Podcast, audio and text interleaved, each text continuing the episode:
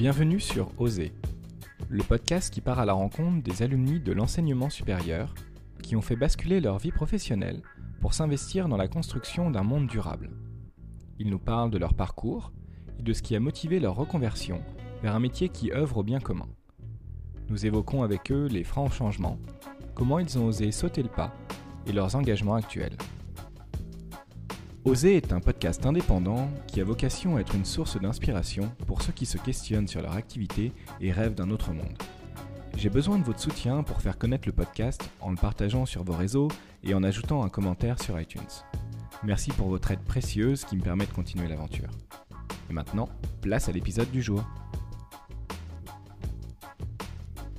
Est-ce qu'on peut parler de communication responsable et engagée pour les marques? Et si oui, Comment est-ce que ça se traduit dans les faits?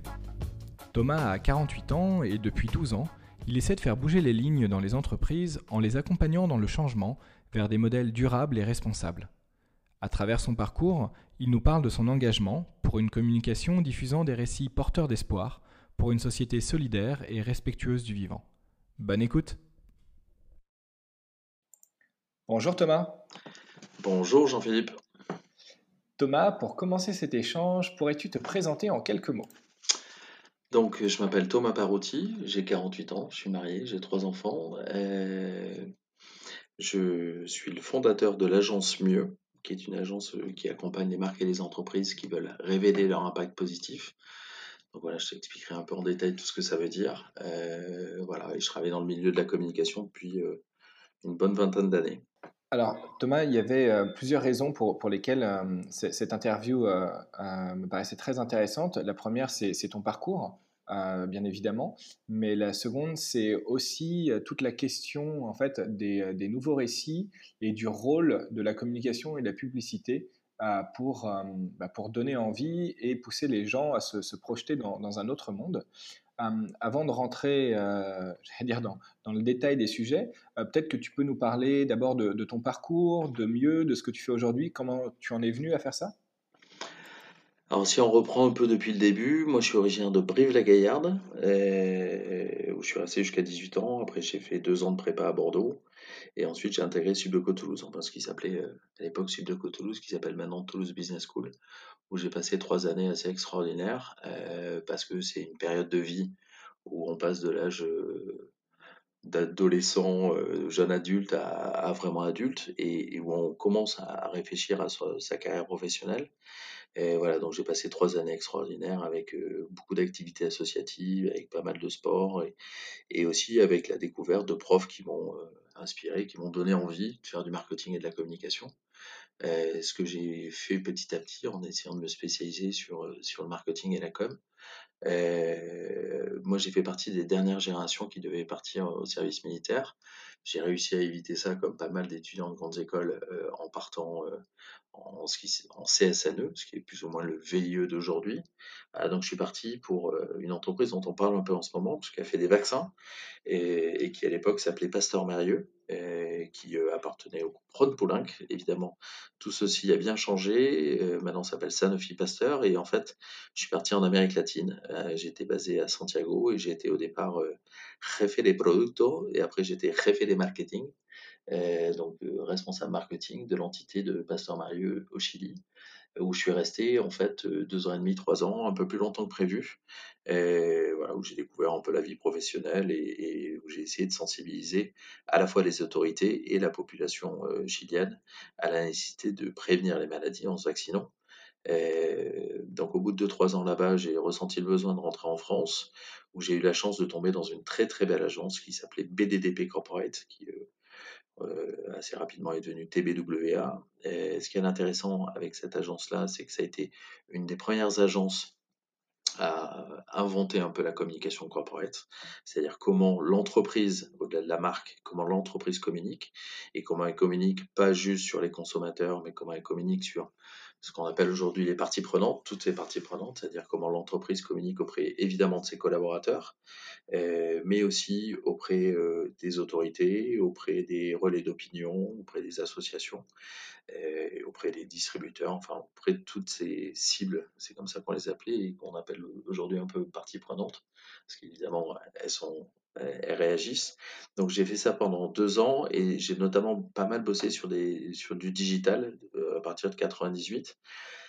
Donc du coup, après cette expérience de, deux ans chez BDP, euh, j'ai euh, souhaité rejoindre une agence qui faisait que du digital. Je voulais le 1er janvier 2000 être, euh, avoir basculé dans l'univers du digital et j'ai fait pas mal de digital pendant 8-9 ans, notamment à partir de 2002. J'ai rejoint deux mecs qui montaient une agence qui s'appelait CRM Company, qui était un peu la première agence à mettre du digital et de la data dans le marketing relationnel digital. Et donc, très belle expérience. Je crois que c'est là où j'ai, un, chopé le virus de l'entrepreneuriat, parce que l'agence est passée de, de 0 à 200 salariés en, en 7 ans. moi, j'ai fini comme DG d'une entité qui avait à peu près 120 collaborateurs, avec des créatifs, des développeurs, des chefs de projet, des consultants. et voilà, c'est là où j'ai chopé le, virus de l'entrepreneuriat. Euh, et, deuxièmement, c'est là où j'ai commencé à mettre des premières actions en place avec certains de mes clients sur les sujets de développement durable. Euh, je travaillais notamment pour euh, une entité totale qui fournit des cartes carburant aux, flottes automobiles et je travaillais aussi pour un autre client qui fournissait des, véhicules pour les flottes automobiles. Et donc j'avais proposé à ces deux clients en même temps de monter une opération avec l'ADEME, les échos et tout, pour essayer de comprendre euh, quels étaient les enjeux du développement durable pour euh, les entreprises et en particulier pour les gestionnaires de flotte. Et cette opération m'avait euh, beaucoup plu, avait intéressé tous les collaborateurs, tout le monde était à fond parce qu'on se disait tiens il y a un enjeu qui est intéressant qui est voilà comment on va devoir gérer les flottes dans les années à venir. Et d'ailleurs, ça avait donné lieu à une campagne chez Total qui s'appelait Consommer moins, qui avait surpris un peu tout le monde, euh, notamment beaucoup de collaborateurs Total, mais qui expliquaient qu'on pouvait euh, moins consommer euh, pour mieux gérer sa flotte et, peut-être certainement économiser de l'argent, mais si on bénéficie évidemment de services, de suivi, etc. Donc c'est là où j'ai chopé le, j'ai bien compris que la transformation digitale, évidemment, avait changé nos vies, notre façon de communiquer, notre façon de nous déplacer, notre façon de consommer. Voilà, on est à quelques jours du Black Friday et euh, on voit bien que le digital euh, transforme la consommation. Mais c'est là où j'ai perçu qu'il y a une deuxième transformation qui était en train d'arriver, qui allait être encore plus impactante que la transformation digitale, qui étaient les sujets liés à la transition écologique et solidaire. Euh, et je me suis dit qu'en tant que communicant peut-être, mais avant tout en tant que conseil auprès des entreprises, mon rôle était de permettre aux entreprises de voir un peu loin et de comprendre euh, pourquoi euh, il fallait se préparer à une méga transformation, pas juste d'un outil ou d'un canal, mais aussi une transformation de modèle économique. Et c'est là où j'ai décidé de, de créer la première agence, puisque Mieux a été la première agence qui a été créée pour répondre à ces enjeux de transformation sur les sujets de transition écologique et solidaire. Et c'est ce que j'ai fait en 2009. Et tu devais être un petit peu un ovni déjà à l'époque. C'est clair qu'en 2009, les sujets de, transition énergétique, d'économie circulaire, étaient un peu à leur prémisse. C'était euh, avant tout dans des entreprises qui avaient conscience de leur, de leur pollution ou qui avaient mis en place des solutions très différentes.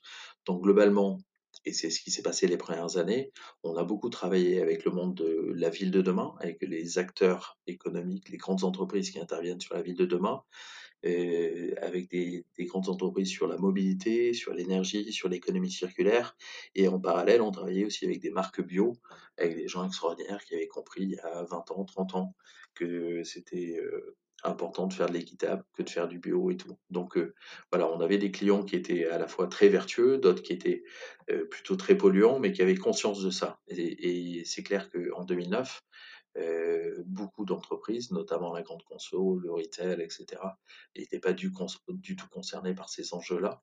Euh, et c'était encore vraiment euh, du business assez traditionnel, sans soucier des externalités qui pouvaient générer. Donc c'est vrai qu'au début, j'étais un peu seul dans le désert.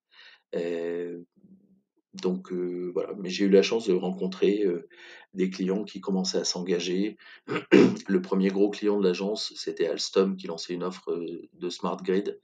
ils avaient construit un, bâtiment à Massy avec des éoliennes, avec du photovoltaïque, et toute l'énergie qui était produite dans le bâtiment était stockée au sous-sol dans un, un gros appareil qui s'appelle un ondulateur et qui ensuite était redistribué dans le bâtiment même pour la consommation du bâtiment.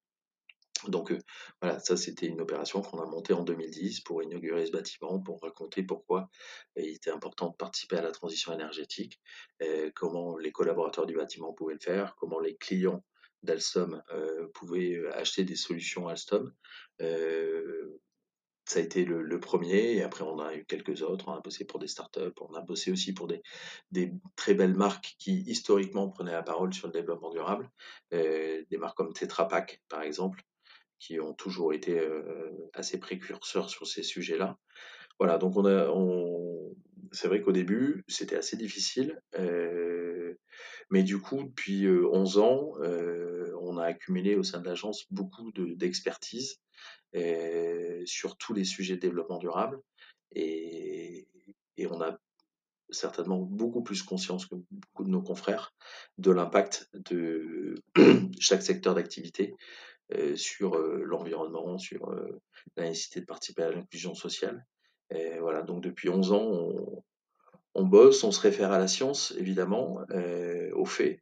Et, et, du coup, on a complètement conscience aujourd'hui qu'il est urgent d'accélérer la transition écologique et solidaire. Et nous, notre seul outil, notre seule arme, c'est la communication. Ça tombe bien, elle peut vraiment participer à cette accélération. Alors, Thomas, on, va, on, va, on va y revenir. je, me, permets de te couper pour comprendre un peu plus, toi, dans, ton parcours. Quand tu t'es décidé à, lancer mieux, tu avais vu une opportunité business, tu t'étais dit c'est un sujet porteur ou c'est quelque chose qui relevait de l'engagement personnel parce que tu avais compris quelque chose euh, avant les autres, hein, j'allais dire, puisqu'à cette époque-là, de 2008, euh, il y avait des gens hein, qui en parlaient depuis 2000 déjà, mais c'était quand même pas énorme. Euh, comment ça s'est passé? Non, non, c'est cette opération que j'ai montée avec, euh, bizarrement, hein, euh, certains diront, mais euh, que j'ai montée avec Total et, et Electric, qui m'a sensibilisé au sujet. Après, moi, en fait, il s'avère que comme ça m'a intéressé, je suis rentré dans une association. J'étais vice-président d'une asso qui s'appelle Entreprendre Vert et j'organisais tous les mois le premier mercredi du mois un apéro chez Exki, boulevard des Italiens, au premier étage, un apéro sur une thématique, un secteur en transition. Donc j'ai invité une grande entreprise et deux startups. Et comme ça, en deux, trois ans, mais, euh, j'ai fait euh, une trentaine d'apéros. C'était entre 19h et 21h. Apéro euh, chez Exki, donc c'est quand même pas non plus la grosse fête, mais où on avait la chance de recevoir des, acteurs du changement, comme on dirait aujourd'hui. et donc du coup, on a fait des conférences sur euh, la cosmétique, sur euh, la distrie, sur euh, le bâtiment, sur la restauration hors foyer, sur la logistique urbaine, enfin sur des sujets qui étaient assez précis, spécifiques, mais je voyais bien qu'il y avait quelque chose qui était en train d'apparaître et moi qui me passionnait. comme je le disais au tout début, je suis originaire de Brive-la-Gaillarde, j'ai eu la chance d'avoir un grand-père qui avait une ferme à 20 km de Brive où je suis allé tous les week-ends pendant toute mon enfance euh, aujourd'hui, je suis trufficulteur encore un petit peu avec mon père et mes frères euh, et le reste de la famille. Donc voilà, j'ai toujours eu cette proximité avec l'environnement. J'ai eu aussi la chance de beaucoup aller en vacances au bord de l'océan et je voyais bien qu'il y avait de plus en plus de déchets. Donc évidemment qu'il y a une, conviction extrêmement forte et une, volonté pour moi de m'engager à titre personnel et je crois qu'au niveau de la famille, on essaie de tout faire pour essayer de réduire notre bilan carbone. Mais c'est avant tout une conviction parce que des opportunités, business, entre guillemets, il y a 10 ans, il y en avait plein. Hein. il y a plein de, de, trucs, il y a encore plein de, de, nouveaux modèles à inventer sur le monde du digital, euh, qui était mon métier à l'origine, même si aujourd'hui j'en fais encore évidemment beaucoup. Mais voilà, j'ai toujours voulu euh, effectivement, d'un point de vue professionnel, essayer d'anticiper les changements. Et j'ai toujours essayé d'identifier les signaux faibles qui dessinaient un peu le monde de demain. Euh, et en même temps, moi, c'est le sujet qui me passionnait le plus euh, et dans lequel je voulais engager toutes mes forces et, engager et consacrer mes journées entières à, ce sujet-là, à cet enjeu-là. Voilà, je disais, j'ai trois enfants. mais au-delà de mes enfants, j'ai toujours eu, entre une mini conscience politique. À 16 ans, j'avais décidé, j'étais en seconde, je crois, d'intégrer Amnesty International. C'était en 88. L'année d'après, il y a eu la sortie de Mandela de prison, il y a eu Tiananmen, il y a eu Berlin. moi, j'ai eu la chance de, grandir à une période où il y a eu plein de changements. il y a eu en même temps une consommation de plus en plus américaine et une culture de plus en plus américaine en France. Il y a, voilà, il y a eu plein de modifications dans mon enfance. Et je pense que ça a forgé mon envie de enfin, ça, a construit la personnalité que j'ai aujourd'hui et notamment le métier sur lequel j'interviens. Ok, c'est très clair. Et, euh, et c'est vrai que bah, je me rappelle un petit peu 2008-2009, hein, euh, parce que je, travaillais euh, dans, la pub aussi à ce moment-là, et, et c'était pas forcément euh, le plus gros sujet, celui du développement durable ou celui des problèmes énergie-climat. Et comment tu as fait pour, convaincre en fait des, gens de, venir avec toi? Parce que c'était quand même un petit peu un saut dans le vide, j'imagine, de, quitter ta, position à la tête d'une entité de, 110 ou 120 personnes qui devait plutôt bien tourner et puis de, de, développer une agence euh, from scratch euh, qui avec zéro client au départ. Donc, euh, comment tu as fait? Mais non, et surtout qu'en plus, bon, je m'étais donné comme impératif aussi de pas embarquer des clients avec moi. Voilà, je me suis dit, euh, je vais pas faire du digital ailleurs dans mon agence. Je vais partir d'une page blanche pour essayer de, de créer la plus belle des agences possibles sur euh, le sujet qui est, à mon avis, le plus important des prochaines décennies. Euh, voilà, donc j'ai pris euh, juste. bon, il y, a quand même un truc important en France qu'il faut pas oublier, c'est que Pôle Emploi est certainement le plus grand incubateur de France. Donc quand j'ai quitté mon ancienne société pendant deux ans, ou un peu moins, parce que quand on crée une entreprise, c'est un peu moins. Mais j'ai eu la chance de pouvoir bénéficier du chômage pendant un an et demi, deux ans. Euh, comme je gagnais plutôt très bien ma vie avant, j'avais un niveau de chômage qui était euh, euh, largement suffisant pour vivre heureux. surtout quand on enfin quand on n'a pas forcément besoin d'acheter des grosses bagnoles et des trucs ostentatoires tous les quatre matins. Donc du coup, pendant un an et demi, j'ai tout fait pour euh, construire une belle agence et me dire bon au bout d'un an et demi c'est bon elle est fiable je peux me lancer. Et de toute façon si, si elle s'était plantée ben, j'aurais pu euh, certainement retrouver une situation euh, intéressante professionnelle parce que j'avais quand même un background sur le digital qui était déjà super important. Voilà. Mais c'était le sujet qui me passionnait et et j'ai eu la bonne idée aussi peut-être de donner ce nom mieux à mon agence. Et donc, en fait, c'est vachement motivant tous les matins de se dire, tiens, qu'est-ce que je vais faire de mieux? Comment je vais essayer de progresser? Comment je vais contribuer? Voilà. Donc, après, c'est la tête dans le guidon, on fonce, on essaie de se développer au maximum, de trouver des clients, de bien comprendre le marché. voilà, parce que effectivement, pendant très longtemps, c'est moins le cas aujourd'hui, mais il y a une étude qui avait été faite par le Collège des directeurs développement durable, une opération de communication sur la RSE euh, a un budget équivalent à une opération de relations presse. Euh, le budget de com RSE sur une année, c'est une OP de, RP, donc c'est des petits budgets, et évidemment, au début, les budgets étaient euh, était pas très gros. Donc euh, voilà, il a fallu adapter le, modèle et, ensuite euh, recruter petit à petit et prendre son temps et pas vouloir être 10, 15, 20 tout de suite parce que de toute façon il n'y avait pas le marché. Euh, voilà. Et l'objectif était de travailler le mieux possible aussi avec nos clients pour les garder plus longtemps.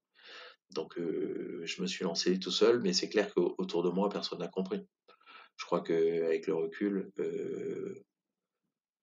aujourd'hui, il y a des personnes qui me disent euh, tu as eu as eu du bol ou tu as, bien anticipé le marché. Euh, certainement, et un peu les deux. de la chance et, un peu de vista. Mais c'est clair que mon entourage n'a pas compris. ma famille ne travaille pas dans des entreprises. Ils sont un peu tous médecins, profs ou dans le cinéma. mon épouse qui travaille en entreprise un père qui a été entrepreneur, donc elle n'était pas hyper motivée parce qu'elle voit que la vie d'entrepreneur est une vie compliquée, chargée, avec beaucoup d'incertitudes. mes amis, qui, notamment tous mes amis que j'avais rencontrés à, Subleco Toulouse, eux étaient sur des gros jobs et ils le sont toujours d'ailleurs. Hein. et, leurs critères sont des critères habituels qu'on qui a chez tous les, les alumni de beaucoup de grandes écoles, c'est le critère, c'est quand même de réussite, c'est quand même le, le, le, niveau de pouvoir que tu as, le, poste que tu as et ton niveau de rémunération. Voilà, moi je me suis dit que c'était pas le plus important et que peut-être qu'un jour je gagnerai très bien ma vie. En tout cas, c'est pas toujours toujours pas le cas, mais le plus important c'est c'est ce qui me fait bouger le matin quand je me lève et l'impact que je vais essayer d'avoir euh, auprès de nos clients et dans cette équipe que j'étais en train de construire. Voilà. Excuse-moi, par, rapport à ce que tu dis sur, sur le fait que ouais, ben c'est, euh, c'est toujours pas le cas, tu ne gagnes pas toujours très bien ta vie, et par rapport à des, à des amis de, de l'époque qui ont, eux, plus de pouvoir, plus d'argent, etc. Tu as, l'impression d'avoir renoncé à quelque chose? Non, pas du tout. Enfin, en l'occurrence, je sais que j'ai moins de pouvoir et j'ai une rémunération moindre que beaucoup de mes amis. Mais alors, ça me gêne pas du tout. C'est pas du tout un critère d'évaluation. En fait, euh, il y, a, pas mal d'études qui sont sorties là-dessus et on s'aperçoit que les, quand on commence à progresser dans sa rémunération, évidemment que quand on passe de 1500, 2000, 3000, 4000 jusqu'à 5000, il y a une évolution du pouvoir d'achat mais j'ai pas l'impression qu'il y ait une grosse différence de mode de vie entre une personne qui gagne 5 000, 10 000 ou 15 000. Mais je me trompe peut-être, euh, je verrai si un jour c'est le cas. Mais c'est pas. J'ai les vacances que je veux, euh, j'ai euh, la maison que, dont je rêvais. franchement, je, si, si l'argent était juste le critère d'évaluation d'une réussite de vie, ça se saurait et je crois que tout le monde a conscience aujourd'hui que c'est plus du tout le critère. D'ailleurs, il y a pas mal d'études euh, sur euh, les entreprises françaises qui disent que quand on donne le choix entre avoir un, métier avec du sens, une entreprise qui a des valeurs ou avoir une meilleure rémunération, les Français déclarent, alors c'est du déclaratif, hein, à 55% qu'ils attachent plus d'importance aux valeurs et au sens de leur métier plutôt qu'à leur rémunération. Et ce chiffre monte à, monte à 76% chez les millennials. Donc, euh, donc on voit bien qu'aujourd'hui, l'argent n'est plus un critère d'évaluation de, réussite. Je crois et même avec, euh, avec tes amis euh, de, de l'époque, je veux dire, c'est des conversations que vous avez toujours sur, euh, sur le choix que toi tu fais à, à cette époque, ce que les postes que eux occupent aujourd'hui. Et enfin, qu'est-ce que vous vous dites à ce moment-là? Alors moi, j'ai pas de tabou et je parle argent avec mes amis. Donc je sais que, que, certains de mes potes gagnent deux fois plus que moi, voire trois ou quatre fois plus.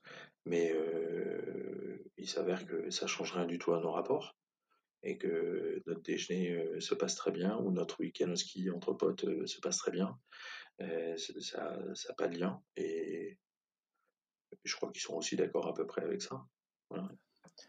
Alors je te propose qu'on aille sur, le, sur le sujet maintenant de, de la communication et de, et de la pub plus, plus précisément. par rapport à, à, tes convictions sur, sur, sur, ce sujet aussi, tu, je pense que tu, je ne pense pas me tromper en disant que euh, tu, euh, tu, es assez persuadé que la, pub et la communication ont un rôle important à jouer dans la création de, nouveaux récits ou en tout cas pour, pour pousser à, l'engagement euh, et à, d'autres modes de, projection du, du, futur ou de, ou la vie. Est-ce que tu peux nous en parler un peu? Oui, tout à fait. moi, j'ai participé pendant à un événement qui n'existe plus maintenant, mais qui a existé pendant très longtemps, qui s'appelait les universités d'été de la communication et du développement durable qui était organisé par le comité 21 et par une association qui s'appelle ACID, qui euh, bosse sur les sujets de communication et de développement durable, qui avait lieu dans le Luberon pendant quelques années, après ça avait lieu à Bordeaux, et, euh, donc ça, a existé euh, la première fois que j'y suis allé, c'était au tout début de l'agence Mieux, donc c'était il y a 11-12 ans. Et il y avait une phrase qu'on répétait, qu'on répétait chaque année et tout, qui est comment rendre le développement durable désirable? Et je crois qu'aujourd'hui, euh, c'est un enjeu extrêmement important et la communication peut servir ça. Euh, et pourtant, aujourd'hui, les agences ne sont pas câblées comme ça. Euh, je vais me permettre juste une petite parenthèse sur les situations actuelles là, qui, ont lieu en agence. On s'aperçoit qu'il y a beaucoup de, harcèlement, de pression, de gestes déplacés, de remarques de mecs dégueulasses, etc. Aujourd'hui, le monde des agences a, selon moi rien compris à la façon dont on pouvait gérer une entreprise. Il y a beaucoup de dénigrement des, jeunes, notamment des femmes. Enfin, voilà, il y a, des scandales qui sont en train de sortir là, notamment sur Insta avec Balance ton agency. Euh, et de la même façon, il y a aussi ce même problème euh, vis-à-vis de l'environnement. C'est-à-dire que si on doit faire une campagne pour une marque de fringues, mais comme en ce moment c'est le printemps en Afrique du Sud et en Argentine, on va prendre un avion rapide et le bilan carbone, on s'en fout un peu. donc aujourd'hui, il y a un problème en agence, c'est que les comités de direction, je vais donner l'exemple de mon agence précédente, à un moment on était 200, euh, il y avait 66% de femmes comme à peu près dans toutes les agences, donc ça veut dire 135 femmes, 65 hommes. Et sur le comité de direction, une fois on a fait un comité de direction, on était 27 et il y avait une femme. Voilà, c'est assez révélateur. Et évidemment, tous les hommes étaient blancs, cinquantenaires, compète de 4x4, est-ce que tu as un Q7 ou un Porsche Cayenne, etc. donc il y, a un vrai problème culturel en agence, il y a un vrai les, les, communicants sont pris pour des gens extrêmement puissants, sont persuadés de pouvoir manipuler les masses sur leur consommation, sur, et évidemment sur les récits aussi, c'est-à-dire sur le, les envies, sur la culture. Donc il y a déjà un problème interne. Et après, dans les productions, on voit bien qu'aujourd'hui, comme l'objectif des agences globalement leur stratégie, c'est gagner plus de fric. Euh, ils prennent n'importe quel sujet, ils sont prêts à raconter n'importe quoi. Donc du coup, il n'y a pas de respect de l'environnement, il n'y a pas de respect de la femme. S'il faut vendre un parfum d'un rugbyman euh, qui a un parfum Invictus et qui rentre dans le vestiaire, et s'il faut mettre 5 ou 6 femmes à poil, quasiment euh, à la fin du film, pour vendre plus de parfums, on va le faire on s'en fout de l'image de la femme qu'on donne dans cette publicité. De la même façon, il y, a, une pub qui est sortie pour le sucre d'Adi il n'y a pas très longtemps, on m'a dit 4 greenwashing, il y en a tous les 4 matins, où euh, la pub de Daddy dit euh, on vous rappelle que le sucre est, issu d'un végétal et on voit un enfant avec un paquet de sucre et derrière les fans d'une betterave sucrière. Voilà, donc on, est en train de nous laisser croire qu'en fait c'est un légume, le sucre.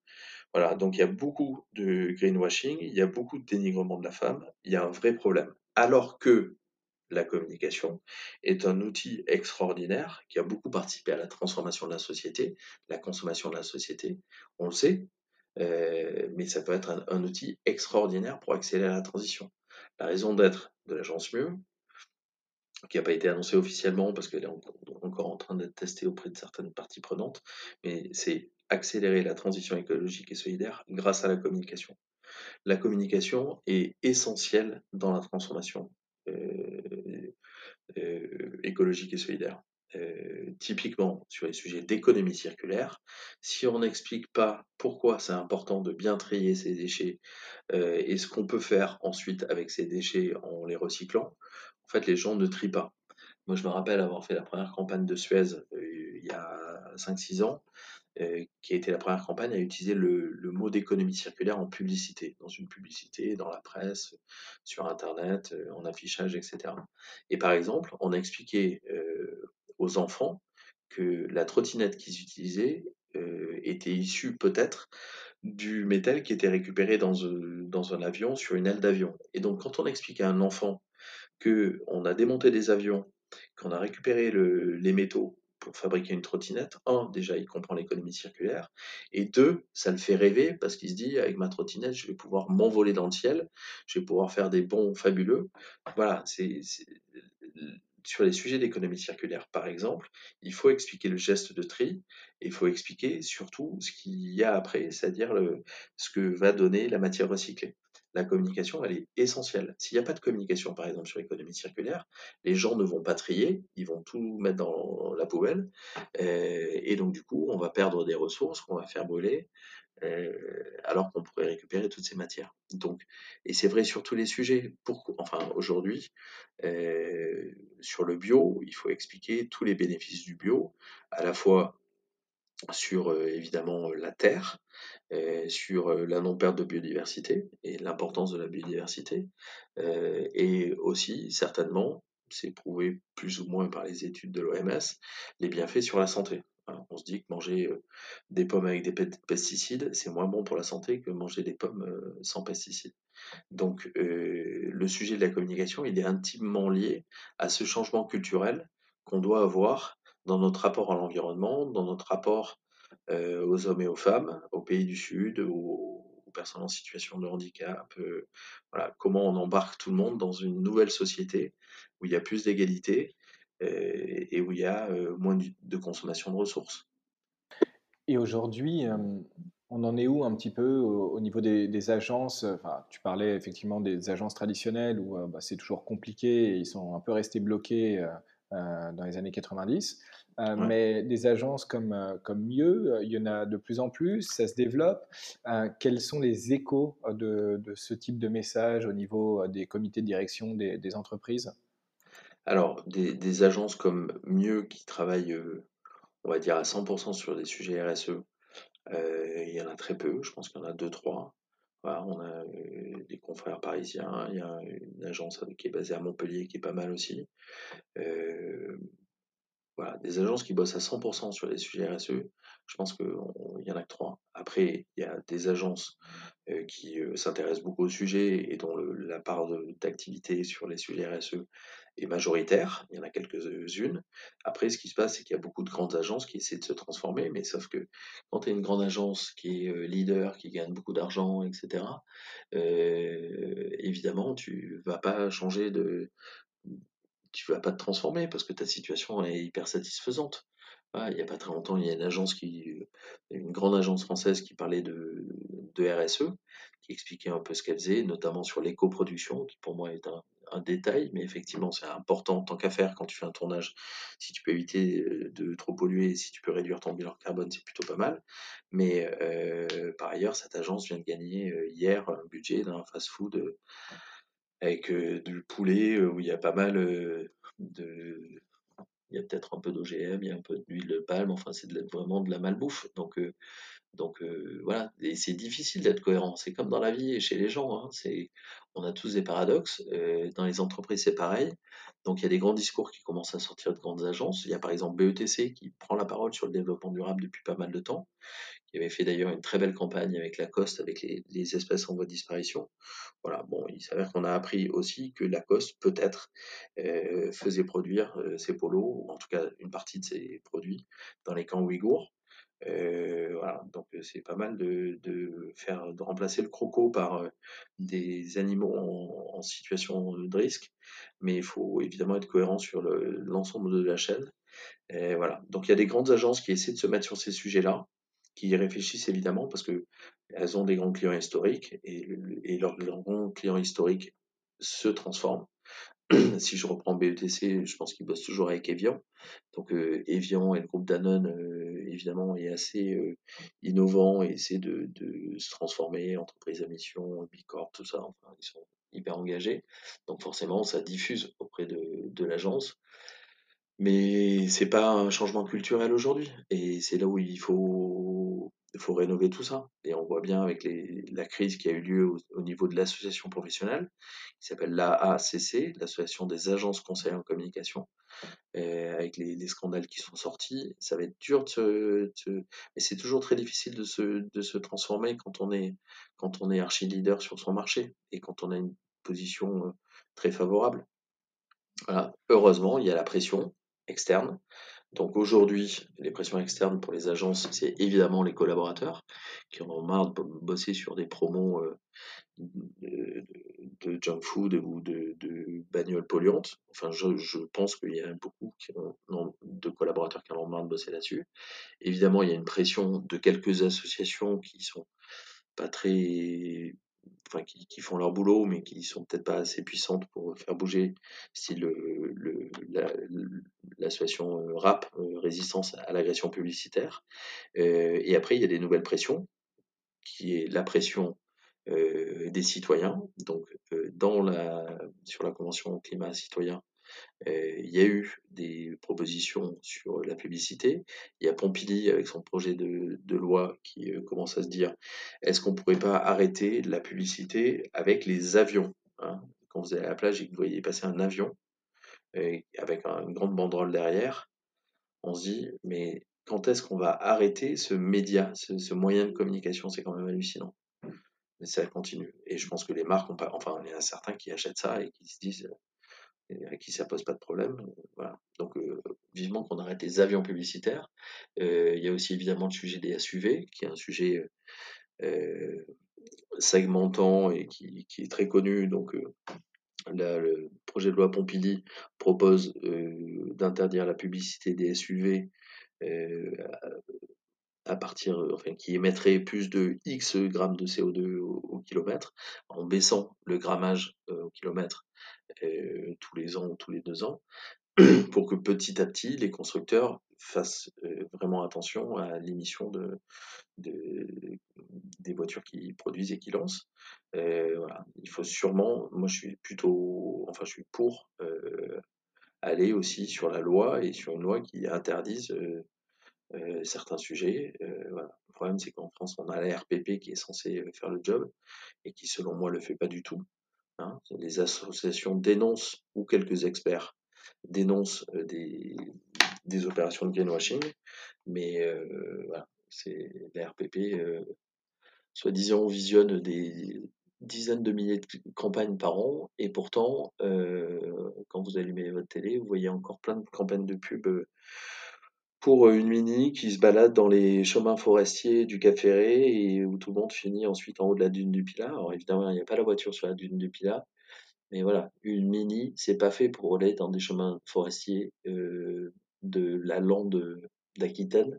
C'est fait éventuellement pour aller en ville, mais euh, il y a encore trop de cas de greenwashing. Donc il y a un problème culturel et évidemment, la seule solution, c'est l'éducation.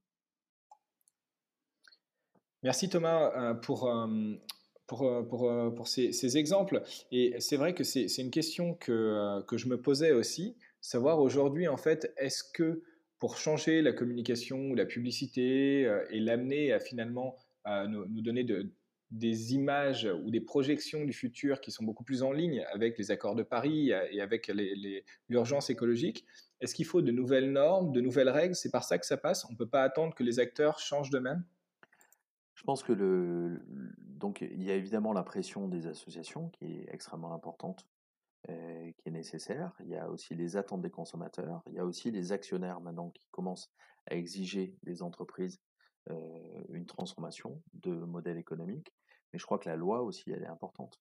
Euh, ce que je dis souvent, c'est que malheureusement, aucun homme politique sera élu en 2022 sur un programme qui dirait on va diviser votre, bilan carbone par 6 parce que c'est à peu près ce qu'il faudrait. Aujourd'hui, on, émet, euh, on va dire 11 tonnes de CO2 par Français euh, et ça serait mieux d'émettre 2, bon, 4 déjà, ça serait pas mal.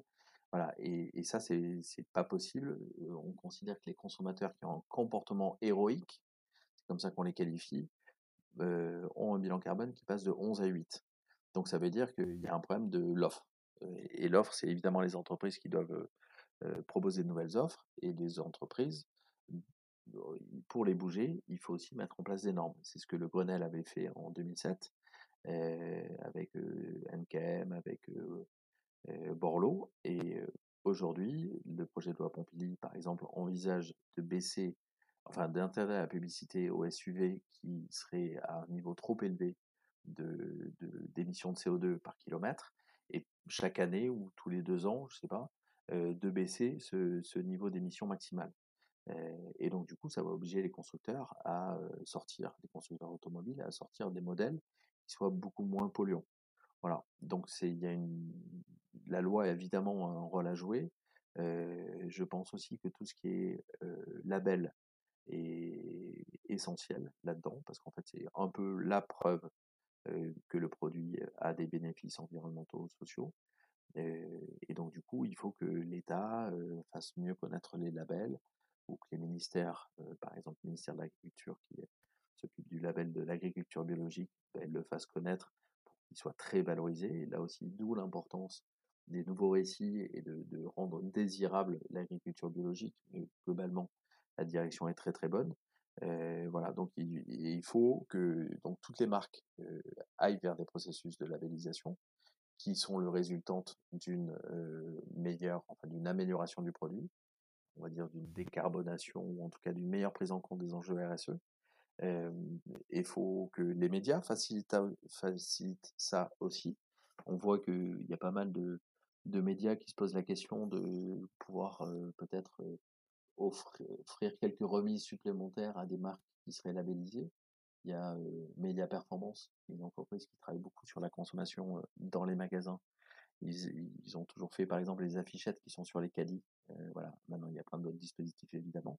Mais eux, ils essaient de booster, enfin, d'aider les entreprises qui s'engagent et les marques qui s'engagent. Donc voilà, c'est tout le monde doit mettre la pression et tout le monde met la pression. Euh, le truc, c'est qu'il faut que les entreprises euh, accélèrent. Après, c'est pas facile de changer de modèle. Hein. Euh, moi, j'ai la chance de travailler pour pour Total France. Je dis bien j'ai la chance. Alors, il s'avère qu'on travaille évidemment sur les sujets de transition énergétique, mais quand on s'appelle Total et qu'on a un modèle économique qui repose sur le pétrole en grande grande majorité, ben c'est pas facile d'atteindre l'objectif qui a été défini par Patrick Pouyanné, qui est de de, faire émerger de nouvelles énergies. Donc il y a plein de projets qui sont mis en place un peu partout. Il faut que tous les collaborateurs, tous les collaborateurs s'y engagent.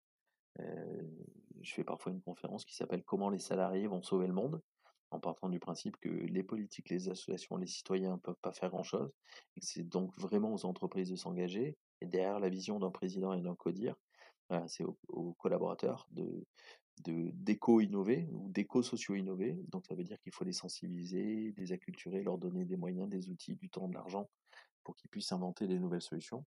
Euh, mais c'est, c'est les entreprises ont un énorme boulot à faire de transformation. Voilà. Et, et là-dedans, la communication a évidemment un rôle à jouer extrêmement important pour euh, sensibiliser toutes les parties prenantes, les collaborateurs, les actionnaires, les consommateurs. Donc tout est là pour que on change de vitesse, qu'on passe un cap, qu'on accélère. Voilà, maintenant il faut et on n'a pas le temps, c'est ça le problème en plus. C'est que l'urgence climatique est une réalité. On voit bien le nombre de catastrophes naturelles qu'il y a. On sait qu'en 2030, Paris aura la température de Séville. Euh, voilà. Donc, euh, où est-ce qu'on fait du ski? Est-ce que le champagne est toujours produit en Champagne Est-ce qu'il est produit en Écosse? Donc, il faut absolument accélérer très, très, très, très vite euh, en, se disant on, sait innover, on sait inventer des nouvelles solutions.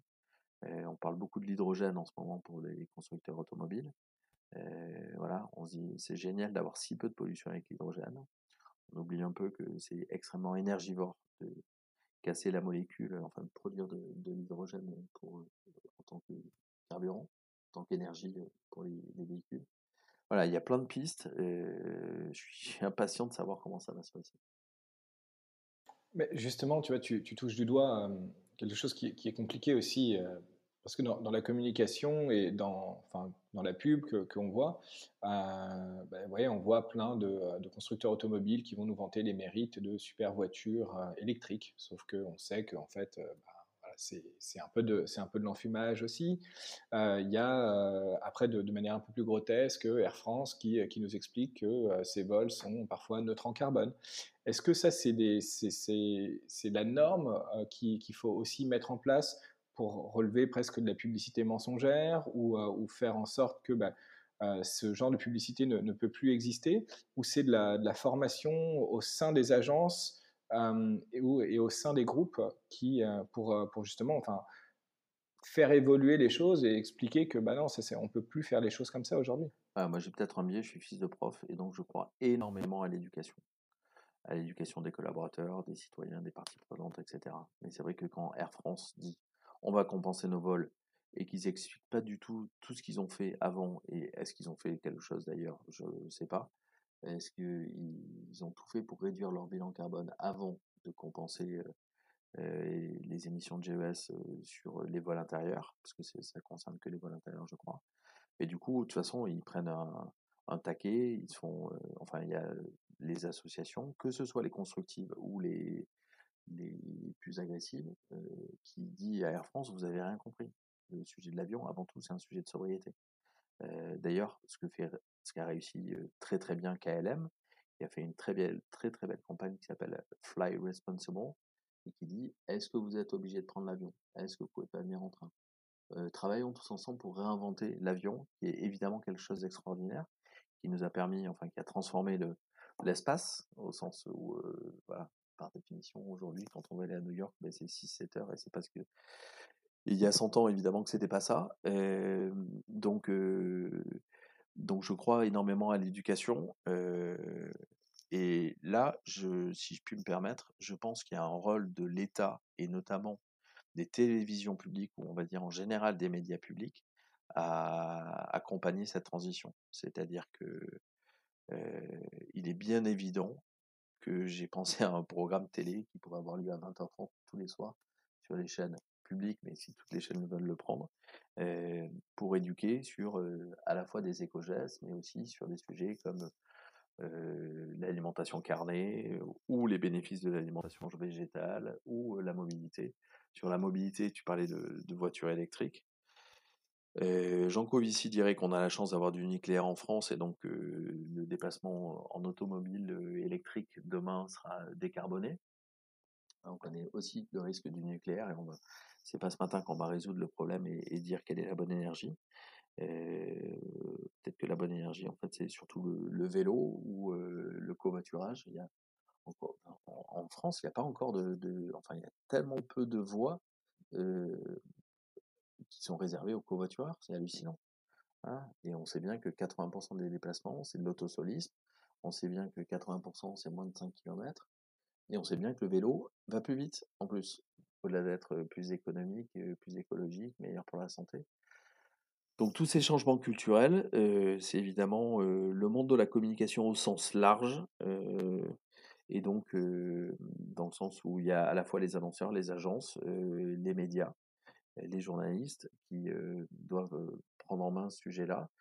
Et aujourd'hui, le pouvoir dans ces boîtes-là, il est détenu par des hommes de plus de 50 ans qui ont fait leurs études il y a 30 ans et qui sont peut-être pas assez concernés. Donc il y a un gros, gros, gros sujet d'éducation. Ah, nous, on le voit. Hein, là, aujourd'hui, on est ensemble tous les deux sur un podcast.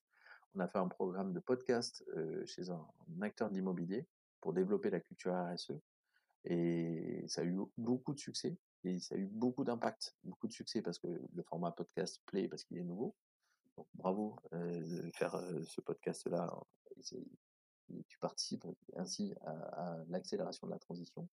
Mais nous, les résultats qu'on a obtenus euh, chez cette entreprise qui est en l'occurrence Next City, c'est que le, la culture RSE s'est vraiment développée parce qu'on a pris le temps d'écouter de, des podcasts sur euh, la construction bois, sur euh, les nouvelles mobilités, sur euh, l'éducation. Je ne vois pas d'arme plus puissante que l'éducation. Et, et la communication peut être une communication très pédagogique, comme on le fait très souvent chez Mieux. voilà. Et donc, du coup, avec des grands bénéfices. Et euh, maintenant qu'on a fait ce constat euh, par rapport à, l'avenir, euh, au futur, toi, toi, tu le perçois comment? Qu'est-ce que tu as envie de faire, de, mettre en place? Il y, a, des projets chez Mieux, mais même au niveau personnel, pour, pour aller dans ce sens? Alors, au niveau personnel, cette année, on fait un jeu en famille où les parents sont aussi motivés que les enfants, qui est on essaye de rien acheter neuf. voilà. Tout ce qui est vêtements, tout ce qui est mobilier, déco, euh, tout ce qui est autour du sport aussi. Voilà, on fait le pari de, résister à l'achat du neuf. Euh, évidemment, sur certains sujets, on peut pas. Hein. j'ai cherché, j'ai essayé d'acheter des slips, enfin des caleçons slips français sur sur le bon coin Vinted et tout. Et en fait, il y a une offre qui est quand même assez réduite. Donc sur les sous-vêtements, c'est plus compliqué. Mais pourquoi on est obligé d'acheter du neuf? Et après, il y a aussi un sujet de sobriété avant tout. Hein. C'est pourquoi on est obligé d'acheter. On sait que typiquement sur les vêtements, 70% de nos placards n'ont pas été touchés depuis plus de deux ans. Voilà. Donc, est-ce qu'on est obligé d'acheter 6 t-shirts par an? Alors les Américains en achètent 14, donc on, est plutôt bien, mais est-ce qu'on est obligé d'acheter 6 t-shirts par an en fait pour ne pas les utiliser? Donc au, niveau perso, on essaie de faire un maximum. moi j'ai une fille qui il y a 10 ans a décidé d'être végétarienne. on est à peu près tous raccords en famille sur le fait de d'avoir arrêté l'avion depuis quelques années. donc voilà, on fait le max au niveau de la famille. Enfin, il y a certainement encore des marges de progrès, mais pour bien connaître le sujet, je vois pas vraiment où on peut progresser. Mais il y a sûrement encore des progrès. Et après, à titre professionnel, par exemple, au niveau de l'agence, nous, on a, on a fait une démarche de labellisation. On a obtenu deux étoiles dans un label que j'aime beaucoup qui s'appelle Positive Workplace. le seul label français qui en plus interroge ses parties prenantes. Donc, on a demandé à nos clients, fournisseurs, collaborateurs, ce qu'ils pensaient de la démarche RSE de l'agence, est-ce qu'ils apercevaient. voilà. Donc on, a eu des très bons résultats, on est super contents.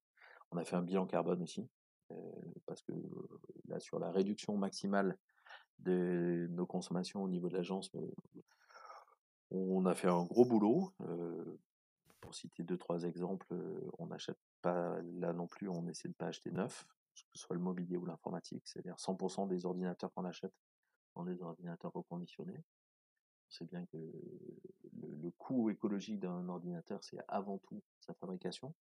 On, essaie de faire attention au niveau de l'alimentation. Je crois qu'on a sept poubelles à l'agence. Bon, on a, on a fait un maximum et donc du coup on a calculé notre bilan carbone et on, a planté 89 arbres qui contribuent à la neutralité carbone collective. Voilà, donc on essaie de faire plein d'efforts. Ça, c'est sur notre, entre guillemets, notre, notre bilan carbone à nous et notre stratégie RSE à nous. Et après, évidemment, sur les, sur tout le boulot qu'on fait avec nos, nos, clients, on essaie vraiment de sensibiliser nos, nos clients le plus possible au sujet de, de, de la RSE, en les incitant à, à engager tous leurs collaborateurs. Euh, moi, je fais souvent une conférence auprès des comités de direction, mais parfois auprès de, de quelques BU, conférence qui s'appelle Arrêtez d'innover, passez à l'éco-socio-innovation, et vous verrez que c'est plus efficace, plus rentable et plus joyeux. Donc voilà, j'essaie de démontrer que dans tous les secteurs d'activité, les entreprises, les marques qui éco-socio innovent euh, sont plus performantes. Donc voilà, on fait J'essaie aussi d'intervenir dans des écoles. J'ai fait la semaine dernière un cours à Sciences Po et un autre auprès de plein d'étudiants de grandes écoles sur, sur les sujets de développement durable. Là aussi, ça rejoint ce qu'on disait tout à l'heure sur l'éducation. voilà, c'est essayer de transmettre, de partager. J'ai eu la chance, entre guillemets, de m'être lancé très tôt, il y a 11 ans avec l'agence Mieux. Donc j'ai accumulé euh, quelques connaissances que je partage dès que ça m'est demandé pour pour que les gens aient conscience qu'aujourd'hui, on peut plus travailler dans la finance, on est obligé de travailler dans la finance responsable. Aujourd'hui, on peut plus développer une marque euh, alimentaire conventionnelle, euh, qu'elle n'aura pas d'avenir, ou en tout cas qu'il faut essayer de la penser différemment. Parce que typiquement, la marque, c'est qui est le patron qui fait du lait, c'est pas forcément du bio, parce que c'était pas dans le cahier des charges qui avait été retenu par les, consommateurs, mais en tout cas, c'est du local. Voilà, donc euh, donc c'est des stratégies de petits pas, mais il y en a tellement, et ils sont pas si petits que ça, que, on essaie de contribuer à notre échelle. Moi, petit personnel, au niveau de l'agence ou à niveau perso familial, j'essaie de contribuer constamment à, à, la transition, en filtrant, en fait, c'est à la fois simple et compliqué, et en fait, toute décision, toute décision qu'on prend, on doit aussi se poser la question de son impact. Et du coup, on prend parfois une autre décision. Thomas, on arrive à, la fin de, cet entretien et je voulais savoir si tu avais un, message ou un conseil à faire passer à, tes pairs de, la communication euh, par rapport à, l'engagement ou, au besoin d'agir? Alors, si euh, je propose un, en raisonnement comme eux peuvent l'avoir, j'ai envie de leur dire, vous allez gagner plus d'argent si vous travaillez sur les sujets RSE, parce que vos collaborateurs ont aimé ça. Et on sait que des collaborateurs qui s'engagent dans la RSE sont 13% plus efficaces et 24% moins absents. et les marques commencent à dégager des budgets intéressants. Donc j'ai envie de dire à mes pères, commencez à travailler sur ces sujets-là. Et le deuxième point, c'est avant tout arrêter, enfin les comportements inadmissibles qui ont été dénoncés récemment doivent absolument s'arrêter. Et, en l'occurrence, si vous remplacez la violence par la gentillesse, la bienveillance, l'écoute, vos collaborateurs seront plus heureux et seront contents de venir tous les matins et, et, vont fidéliser plus vos clients. Hein. c'est le principe de la symétrie des attentions qui avait été pas mal développé par le fondateur de Zappos, la startup là qui s'est vendue à Amazon et qui, vend des chaussures. Si vous travaillez énormément sur l'engagement des, collaborateurs, euh, si vous aimez vos collaborateurs, ils vont aimer votre entreprise et donc du coup ils vont participer à ce que tout le monde appelle aujourd'hui l'engagement client. Mais euh, la RSE est un, est un sujet extrêmement joyeux et positif et mettez de la joie dans vos agences et, vous verrez qu'elles seront, plus rentables. Voilà le message que je pourrais mmh. faire passer. Merci beaucoup euh, Thomas pour, euh, pour ce message et pour ton engagement avec, euh, avec l'agence Mieux. oui, vraiment, vraiment bravo pour, pour, pour, ce que tu fais et puis je te dis à très bientôt. Merci beaucoup. Félicitations pour ton podcast, Jean-Philippe. C'est vachement bien de faire des podcasts comme ça. et j'espère qu'il y a plein de, de jeunes diplômés qui vont l'écouter, que des gens qui bossent depuis 5 ans, 10 ans, qui se posent des questions sur leur impact. Avec ce confinement, on s'est tous posé des questions sur quelle place on avait dans la société et c'est quoi ce bordel de mondialisation donc voilà, il faut que j'espère qu'il y a plein de gens qui vont écouter tous tes podcasts et qui vont s'engager de plus en plus parce qu'on plus on est nombreux, plus on aura un impact positif sur les années à venir. En tout cas, merci beaucoup Jean-Philippe.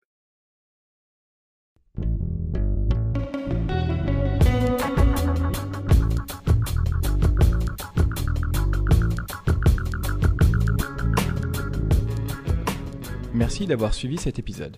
Si vous aimez l'émission, n'hésitez pas à vous abonner sur votre plateforme de podcast préférée, à mettre 5 étoiles et à le partager autour de vous.